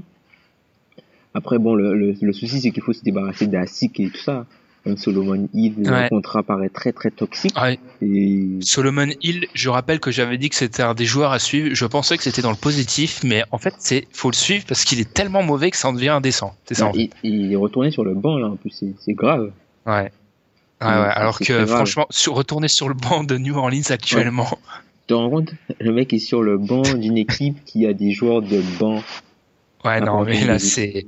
Non, là, faut te poser des questions. Actuellement, quand t'es vraiment euh, sur le banc des Pelicans, c'est qu'il y a un gros problème. Et sans parler du cas Buddy qui a un peu de mal à se mettre à la NBA, mais bon, c'est un rookie, on va attendre. Mais- Buddy 1.5 Hild. Son père de 1.5 qui t'a marqué, Ah ouais. qui est un peu catastrophique. On verra, on verra. J'ai un peu perdu le, le fil de ce que je voulais dire, mais tu vois, c'est c'est pas normal. Et tu as dit l'équipe peut-être dans deux ans, mais dans deux ans déjà, Anthony Davis, son contrat était sur quatre ans, je me trompe pas. 5. 5 avec une option. Oui. C'est-à-dire que si tu prends deux ans pour te, te reconstruire, entre guillemets, tu auras qu'une année compétitive avant que le mec tape la- la- le marché des agents libres, potentiellement. Mhm. Donc c'est un vrai problème pour eux là déjà. Et c'est pour ça ce qui a donné un article d'un journaliste de SB Nation qui expliquait qu'en fait, bah, c'est déjà New Orleans doit déjà réfléchir à pas à l'après Anthony Davis, mais à garder Anthony Davis pour le futur parce que 2000 alors je suis très mauvais, on sera en 2020. 2020 quand Ouais, 2020, 2020 va arriver. 2021. Ça arrive, ça arrive ouais, très vite. va, va arriver plutôt vite pour eux parce que là la saison là on va l'oublier hein, parce que si Anthony Davis se transforme en je sais pas quoi, il, se passera rien. Mais là, il est déjà, en- il est déjà transformé. Il est déjà Ouais, il est, transformé. donc, déjà. euh, euh, L'année d'après, oui, peut-être un, un fort meneur, surtout que c'est une draft qui s'annonce fort du côté des meneurs, mais ça restera quand même encore une équipe euh, avec des gros manques. Voilà, faut attendre quoi Deux ans? Et non, la, superstar ne devrait pas être bloquée dans sa franchise. Après, tu me dis, et tu vas me le dire un moment ou un autre, Tom, je sais, c'est une exception Anthony Davis parce qu'un mec qui fait bien jouer son équipe aussi vite, ça doit pas arriver. C'est ah, vrai. c'est super rare, ça. C'est. Mais non, là, c'est le incroyable. problème- tu vois, c'est comme les gens qui ont, qui ont dit Ah, les Warriors, ça s'est passé, mais c'est une exception. Oui, mais si les choses étaient bien faites, l'exception ne devrait même pas arriver. Je sais, les Warriors, il y a eu le cap qui a augmenté, euh, Curry avec un contrat plutôt, même super bon marché pour un joueur de son niveau, Durant qui était libre, les planètes se sont alignées et c'est arrivé là. Et tout ça, enfin. Il y a, y a- ça, c'est- tout ce qui- tous les éléments qui ont fait que les Warriors ont pu aligner cette équipe-là, ça, ça, c'est du jamais vu en termes de, de, d'en termes- en termes d'alignement de planète. C'est du jamais vu. Du mais jamais vu. ils ont réussi, tu vois. Donc, ça prouve qu'il y a, il y a un problème. Et je suis, et on va voir le nouveau ciblier parce qu'en plus, ce qui m'embête dans le nouveau ciblier, c'est que le cas Durant a fait que les équipes auront de plus en plus de pouvoir apparemment à garder leurs joueurs. Et je me demande si des, des cas comme Anthony Davis, on peut en avoir de plus en plus, enfin pas des, joueurs du niveau d'Anthony Davis, parce que ça on serait content d'en avoir plus, mais des joueurs qui sont condamnés dans des équipes vraiment catastrophiques. Après Anthony Davis, c'est vrai que c'est dans des proportions complètement folles parce que là, il a même pas une. Il y a des mecs de 10 ligues dans l'équipe, quoi. Enfin, actuellement, faut être honnête. Mais à voir. Enfin, je sais pas. À voir. C'est plus une, une séquence sur une réflexion sur quoi faire dans ce genre de cas. Parce que ça se pose peut-être pas souvent, ce genre de cas. Mais il amène des vraies questions parce que c'est pas normal qu'on se retrouve avec un des meilleurs joueurs de la ligue qui est dernier à l'ouest actuellement. C'est pas normal. Mais après, le truc, c'est que les, il y a déjà eu un effort pour la dernière convention. On se rappelle qu'avant, pendant les années 90, euh, début des années 2000, il y avait des contrats de 6 ans, des contrats de 7 ans. Là, les contrats où le, nombre d'annuités maximum est, de 5 ans, donc ça, ça tend à quand même se réduire. Tu as 5 ans avec une player option, donc c'est quasiment 4 ans, voire, voire 3 ans, par exemple, dans le cas d'une d'une d'une offer sheet. Enfin, comme le cas World qui est déjà sur le marché voilà comme le cas World qui est déjà sur sur le, le marché là. Donc du coup mais tu vois ça ça ouais c'est le, le souci de ça c'est qu'en fait si tu veux augmenter la flexibilité des équipes tu es obligé d'augmenter aussi par la même occasion la, la précarité des joueurs. Et je doute que les joueurs y soient favorables c'est vrai, on a eu ce débat là et j'ai dit et c'est vrai que tu m'as dit que c'était pas le même monde mais j'ai du mal à parler de précarité quand les mecs sont millionnaires en fait. Oui, oui, c'est sûr, ouais, c'est vrai que c'est vrai. Mais après, c'est vrai que c'est pas le même monde et c'est exact. Tu vois, moi aussi, mon problème, c'est qu'avant, les mecs signaient peut-être des contrats de 7, 8 ans, c'est vrai. Mais la NBA, elle n'était pas aussi mouvante. Avant, je l'ai dit dans mon article qui a suivi l'arrivée de Kevin Durant, avant, euh, tu regardes les dynasties, il y, a des équipes pendant 7, 8 ans, elles étaient euh, au même niveau et enfin plusieurs comme ça qui allaient en finale de conf presque tous les ans. T'étais sûr. Les Lakers dans les années 80, ils avaient une grosse équipe, tu vois. Il y, avait des dynasties sur le très long cours. Mm. Maintenant, la NBA bouge vite. Hein. Ton mm. équipe, elle peut se retrouver en deux ans de passer d'un favori à, rien du tout. Miami, ça monte et ça très vite. Ouais. Ça monte et ça, descend très vite. Donc, les contrats des joueurs devraient s'aligner sur ça et être beaucoup plus courts et du coup s'aligner sur la vitesse de la NBA qui est tout autre même si tu l'as dit, ils ont déjà réduit, pour moi, ils ont pas réduit assez. Que tu puisses garder un mec sur 5 ans avec un contrat, je trouve ça immense, quoi. Enfin, je trouve ça vraiment long, moi. Mais le souci avec ça, c'est que tu risques de multiplier, en fait, les mouvements, de, les de panique, en fait. Tu risques de multiplier ça parce qu'en fait, vu que ton, vu que ta, ta superstar. Ouais, ton projet sur le Ouais, sera plus sur le court terme. Voilà, vu que ta superstar, bah, ça prend du temps quand même pour développer un joueur. Quand tu finis par la développer, bah, t'as peut-être que deux ans à la voir où tu dois l'entourer pour qu'elle reste pour re-signer quelque chose. Bah, là, tu vas multiplier les moves de panique et c'est pas forcément, euh, c'est pas forcément bien pour le, bon équilibrage de la ligue, je trouve. Parce que les projets, les projets finis seront moins bons que les projets finis aujourd'hui. Si tant est qu'il y a projet. Après, ça peut forcer les mauvaises, après, ça, ça, ça pénalise directement les mauvais GM. Et dans un autre sens, ça augmente le rôle de la draft et de la façon de drafter. Ouais, parce que là, si tu draftes bien, oui, les, les choix de draft seraient beaucoup plus importants. Enfin, il serait plus dur à garder, mais il faudrait un impact rapide. Ce serait pas que Mais je pense, ouais, et je pense aussi que ça alignerait quand même le niveau NBA. En fait, ça le, niveau serait encore plus moyen généralement parce que un mec, euh, enfin, il y aurait, les gens diraient oui, mais il y aurait des associations de superstars. Je suis pas si sûr que ça. Hein.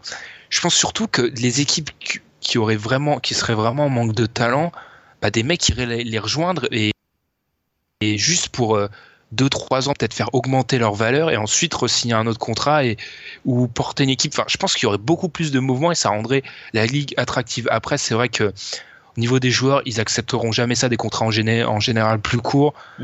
Parce que ça serait vraiment, bah, il y aurait un turnover pas possible tous les ans, quoi. Et t'es jamais à l'abri d'une blessure.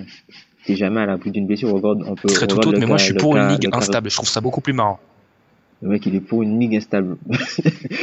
Là, c'est ton, ton œil de spectateur. bah oui, oui, c'est, vrai que c'est pour mon œil de spectateur et pour les franchises, ça serait pas cool. Mais ça serait après, ça serait beaucoup plus vendeur, je pense. Qu'une ligue où des équipes restent au sommet pendant, et c'est encore le cas, bah, les Spurs, il suffit de voir, où les équipes restent au sommet pendant X années. Mais les Spurs, c'est une réflexion. C'est, c'est quelque chose d'à part, les Spurs. C'est une institution, oui, je sais. C'est quelque chose de totalement différent. Mais après, le truc, c'est que avoir ta superstar ne te garantit pas d'avoir des résultats, et c'est là que tu vois la, la part et, et justement le niveau de certains GM. T'as des GM qui sont pas des Ouais. GM à superstar, et t'as des GM qui sont des GM à superstar. Je ne vise personne en particulier. du- Ouh là là, alors là, je crois avoir compris et ça vise, ça, ça vise à l'est, je crois, si j'ai bien Je ne ciblé. vise personne en particulier. me dit quand même que ça donne, ça rendrait la ligue plus attractive. Les superstars, elles seraient pas condamnées dans des équipes où il se, il se passe rien. Après, c'est vrai que j'ai fait un rapide calcul dans ma tête de toutes les superstars. Enfin, d'un côté, c'est un peu la règle de la superstar. C'est qu'Anthony Davis qui est vraiment dans une situation catastrophique. Mais le fait est qu'il y est et du coup, faut y remédier. À vous, je sais pas, c'est une piste de réflexion, mais faire des contrats plus courts, je trouve que ça serait vraiment intéressant. Mais uniquement pour les Et superstars. aussi, Uniquement pour les superstars, du coup. C'est ça, le- c'est ça le problème. Parce que un joueur, euh, un joueur moyen, il a une blessure, fini, enfin fini. Il est bien content. Un joueur quand il est blessé, il est bien content de d'avoir un contrat sur le long cours et qui lui permet de sécuriser et de revenir De cachine. que de ouais. Après, limite, je, je défends les propriétaires parce que là, ça te permettrait de payer ton joueur à sa vraie valeur. Oh, mais après, c'est le, marché qui définit la, la valeur du joueur. Son niveau de jeu définit les- sa cote et c'est le marché qui définit son prix.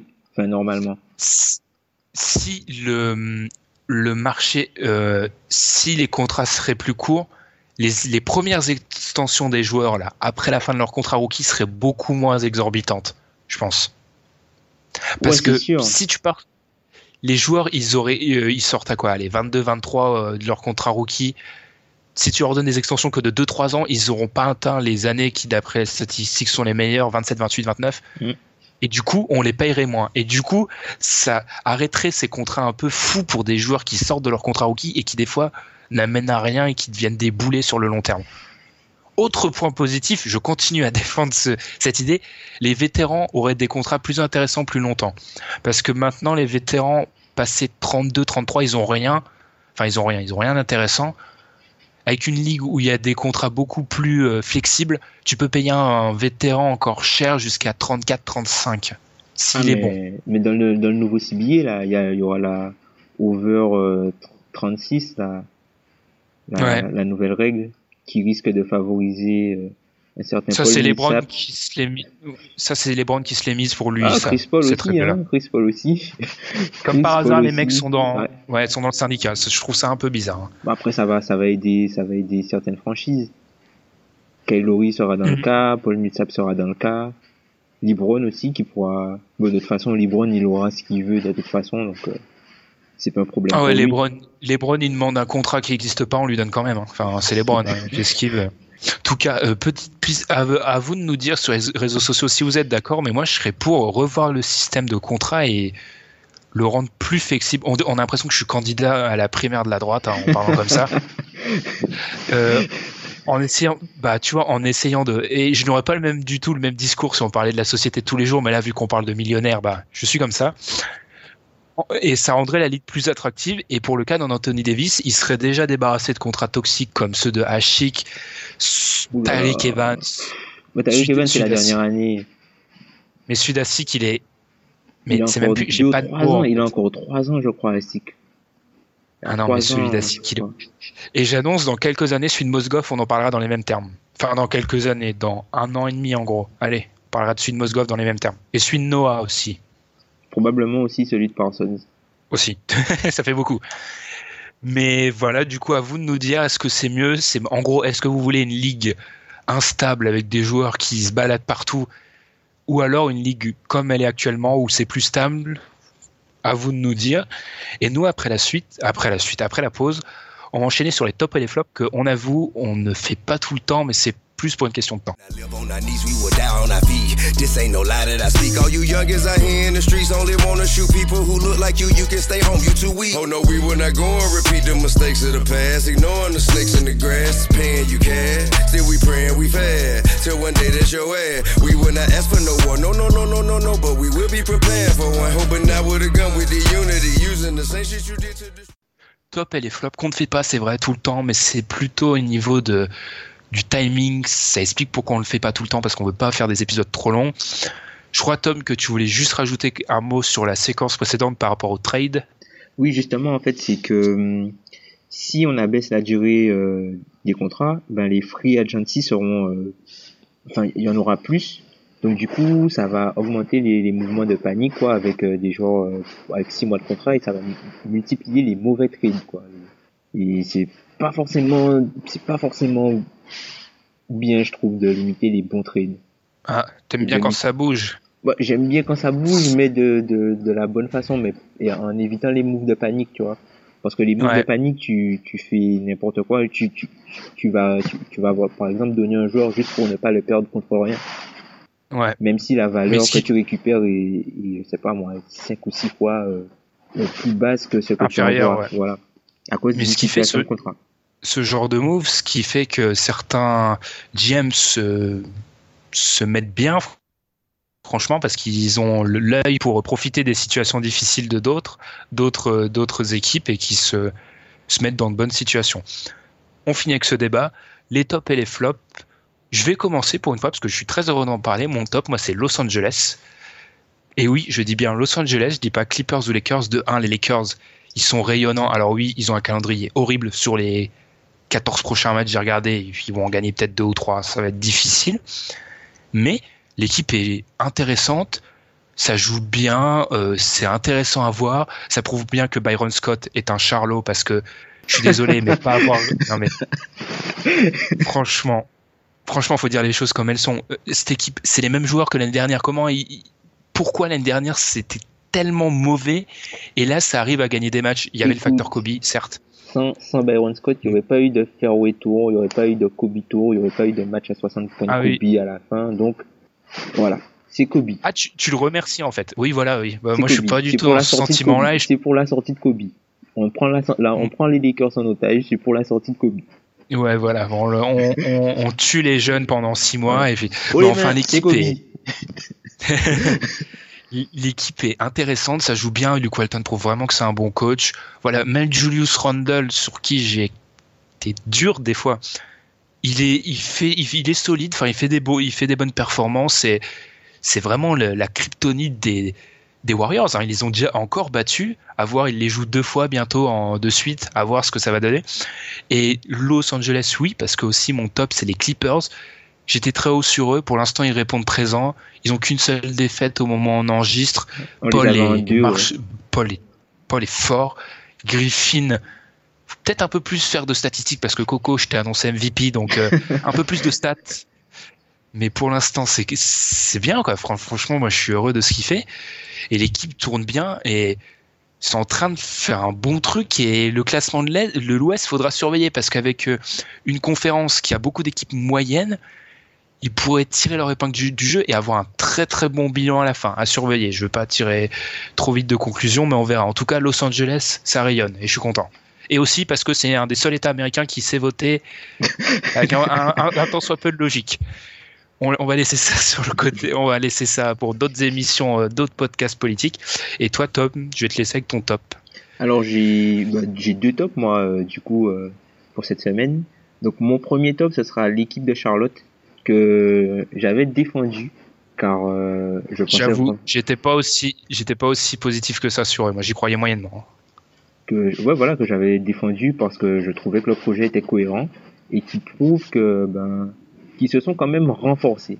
Ils se sont quand même renforcés et puis là on a vu ils ont joué ils ont joué hier les Cavs ils perdent de peu ils jouent Toronto euh, avant-hier euh, ou un petit peu avant ils perdent de peu sans MKG sur des Ouais, donc euh, sans MKG sur des je pense que ça change quand même la donne et euh, non, c'est bon, hein, c'est c'est vraiment cool. Steve Clifford est en train de de vraiment marquer des points pour le coach euh, of the year, à moins que la hype l'emporte euh, autre part. Mais sinon, je trouve que c'est non, c'est vraiment bien ce qu'ils font. Et puis deuxième top, euh, ce sera mon my man Jack Lehman. Ouais, c'est c'est un gars que je suis euh, depuis euh, enfin depuis qu'il était à Maryland. J'ai beaucoup suivi l'équipe l'an dernier avec euh, Melo Trimble qui est resté euh, à la fac. C'est le seul qui a survécu au cancer, au, au cancer Rachid Suleiman, mon dieu. Au cancer, carrément. Ah oui, euh, non, mais Suleiman, c'est pas possible, c'est pas possible. D'a- d'a- D'ailleurs, Melo Trimble, maintenant, euh, le pauvre. là, il va galérer pour, pour sortir, pour, pour aller à la draft euh, l'an prochain avec tous les meneurs qu'il y a. Et Ah oui, mais- euh, ouais. D'ailleurs, Tom, ça serait quand même bien parce que je pense que des certains de nos auditeurs ne savent même pas où joue Jack Lehman. Ce serait bien de leur indiquer qu'il joue quand même à Portland. à Portland. Quand même et qu'il a et que la la comment la la, la production des, des matchs de Portland a sorti la stat la plus exceptionnelle de l'histoire de l'humanité. Sur les joueurs qui avaient un minimum de 24 minutes jouées en carrière, il avait le meilleur père de l'histoire ou un truc comme très, ça, c'est ça ouais. Il avait un truc comme 59. il avait un truc comme 59. Non, mais après, c'est un bon gars, Et c'est un dans bon player. euh, Ah, c'est solide, mais dire qu'il a le meilleur père de l'histoire, dire qu'il a le meilleur père de l'histoire et mettre quand même, ce qui est génial dans cette infographie, c'est qu'ils ont montré aussi Michael Jordan, euh, je sais plus qui en comparaison en disant ouh Jack Lehman, attention, hein, il a un meilleur père que ces gens-là. Sauf que Michael Jordan, je crois, il a sur euh, 24 000 ou 30 000 minutes, ou un truc comme ça. Oui, voilà, Jack Lehman l'avait sur 24. Non, mais franchement, c'est cool, euh, c'est cool pour lui de le voir euh, sortir comme ça et d'exploser, enfin, exploser, c'est beaucoup dire, mais de, bien profiter du temps de jeu euh, qui est mis à sa disposition à la blessure, à par contre, d'Alfaro. Ok. Eh ben, moi, je vais enchaîner sur mon flop. Alors, mon flop. Je vais être un peu. Je prends des risques avec ce flop, mais c'est Tony Parker, et c'est pas Tony Parker en lui-même, mais c'est le silence des médias en France sur le niveau de Tony Parker. Alors, je sais pas. En fait, ça se comprend très vite. Hein. On réfléchit un peu, ça se comprend pourquoi on est. On a du mal à critiquer Tony Parker, mais pourquoi on ne parle pas du début de saison de Tony Parker qui est horrible? Enfin, je vais employer les mots comme il faut et on se réfugie derrière des pardon ah euh, oui son rôle a changé il s'adapte euh, il a eu ci et ça je connais des joueurs à qui on est beaucoup moins conciliant quand euh, leur début de saison est mauvais et il y en a beaucoup pourquoi une bah, je dirais une peur de, dire les vrais mots avec Tony Parker mais ça se comprend parce que c'est le pionnier il a un palmarès pas possible et déjà qu'on a du mal à critiquer les grands joueurs de base quand ils sont français en plus et qu'ils ont l'aura de Tony Parker ça se comprend mais au bout d'un moment, faut un- le journaliste aussi, enfin tout le monde, leur boulot c'est quand même de de dire les choses et de parler de Tony Parker qui fait un début de saison. J'ai peur vraiment pour les Spurs. Il va, je pense, peut-être se retrouver sur le banc. Et c'est des choses qu'on a déjà vues avec euh, Parker contre le Thunder l'année dernière où il se fait défoncer dans la série de playoffs. Ah, j'attends de voir. J'attends de voir dans, si dans 10-15 jours l'attitude de la plupart des médias sera toujours pareille à trouver des excuses qui ne, ne sont pas recevables. Aussi, on va vraiment parler de son recul et qui est logique. Il, il vieillit, son jeu se basait sur la vitesse, il est moins rapide, c'est normal. Enfin, je vais pas, j'incrimine pas Tony Parker, mais je demande juste pourquoi on n'en parle pas honnêtement de Tony Parker dans les médias. C'est tout. Voilà. Ouais. À toi, Tom. À partir, après, à partir du moment où ça commence à discuter, est-ce que Patty Mills ne serait pas mieux dans le 5 Voilà. Oui, voilà, ça veut tout dire. Ouais. j'ai même vu que Tony Parker s'est fait drop dans ma faute, dans ma fantaisie. Ça m'a fait mal. mais après, bon, il était blessé et tout, mais c'est vrai que son niveau de jeu est, est- on peut se, on peut vraiment se questionner dessus. Et c'est surtout que, enfin, si, si les, les Spurs ne jouaient rien, encore, on aurait pu se permettre d'être mauvais, mais là, les Spurs visaient le titre. Et est-ce que tu peux te permettre de viser le titre avec un backcourt aujourd'hui, avec Tony Parker Non, et Danny Green? Pas possible. C'est pas, tu peux pas. Surtout contre les meneurs qui risquent de jouer. C'est ça le problème. Ouais, c'est ça. Ah, Parce parce que- qu'à l'ouest, euh, Ils vont, ils vont taper à du Paul, euh, du Curry, du Lillard, du Westbrook. On sait jamais s'ils arrivent à aller jusqu'en finale, ça sera du Irving. Tu peux, tu peux pas être crédible si tu as un tel déficit au, au poste de meneur. Après, bon, le système Spurs est bon. On va pas refaire un débat sur les Spurs. Le système Mhm. Spurs est bon, mais en termes de match-up, arriver en playoff, ça risque de poser de gros problèmes, surtout si les équipes Ouais. ont de quoi envoyer du bois à l'aile. Ouais. Ah oui, il y a, y a plus d'une faiblesse. hein. Je l'avais dit pendant la preview, je trouve qu'on les voit. On base nos analyses sur eux, sur le fait que ça soit les Spurs et que du coup, bah, logiquement, ils doivent être bons. Mais Parce je pense vois, que ça va être difficile. contre une équipe contre Utah, ils font comment? Ah bah, ils font pas. ah, ils ont, là, ils seraient, là, ils seraient difficile. vraiment mal. C'est beaucoup plus difficile. Surtout avec George Hill en fusion, là. Mais bon. On Enfin, aura bon, vais te- l'occasion d'en reparler. On, aura- ouais, on pourra en reparler. Je vais te laisser avec ton flop, du coup. Alors, sinon, mon flop, c'est un mini flop. C'est euh, Bah, Minnesota, enfin, je m'attendais un petit peu mieux. Je savais qu'ils étaient pas encore prêts. Enfin, comme on avait dit, euh, moi, je m'attends à 40 victoires à peu près. Mais je pensais qu'ils démarraient mieux que ça. Et puis, euh, la défense de Minnesota, c'est pas Thibodeau, le coach. C'est pas possible. Tu as vu le, la défense de Minnesota? Oui, Non, c'est un peu honteux. Comme... C'est pas possible. Ouais. Ils prennent, 100, Le- le ils vi- prennent le- 107 points sur 100 possessions. Tout est décevant dans cette défense. Même Towns, qu'avec le recul, je pense que je fais partie de ceux qui l'ont un peu survendu en défense. hein. Towns- Je pense qu'il est un peu. Towns, c'est particulier. Il joue pas au poste où il influe le plus sur le jeu. C'est ça le, le- le souci majeur de cette équipe-là. Les meilleurs Mhm. joueurs sont pas au poste où ils sont pas au poste où ils ont le plus d'impact. Par exemple, Wiggins, je me demande, je pense qu'il est meilleur en deux. Mais bon, il y a Lavigne.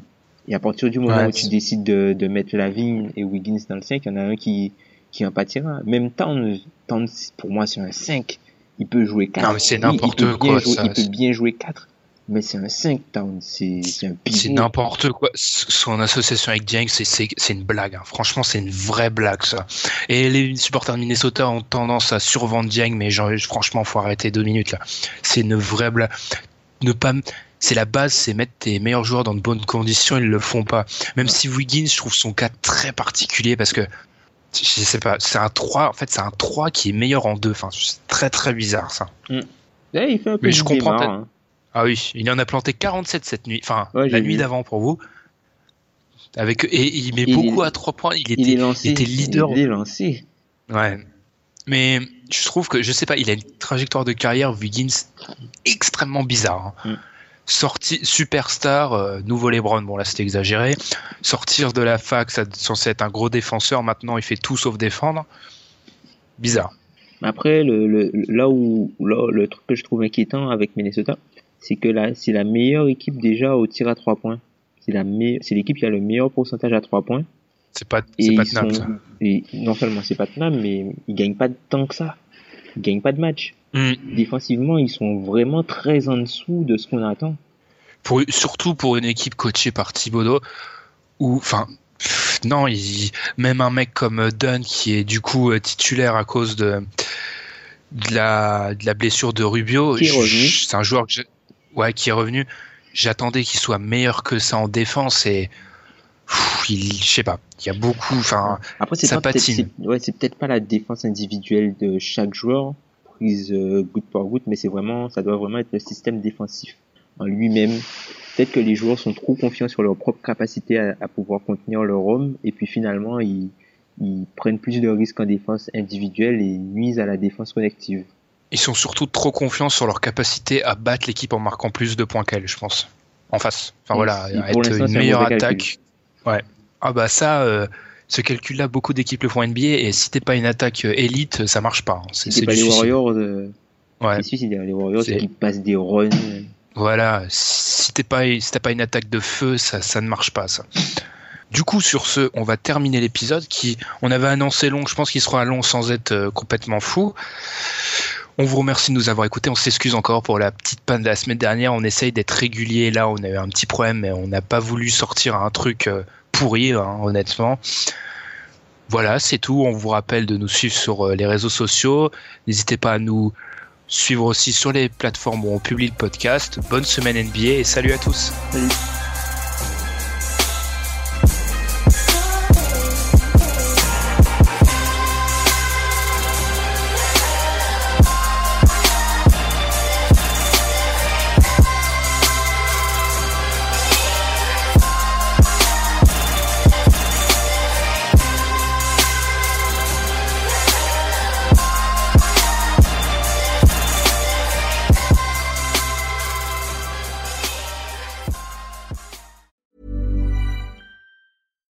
When we're on a budget, we still deserve nice things.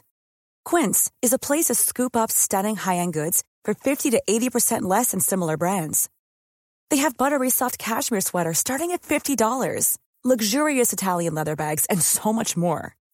Plus, Quince only works with factories that use safe, ethical, and responsible manufacturing. Get the high-end goods you'll love without the high price tag with Quince. Go to quince.com slash style for free shipping and 365-day returns.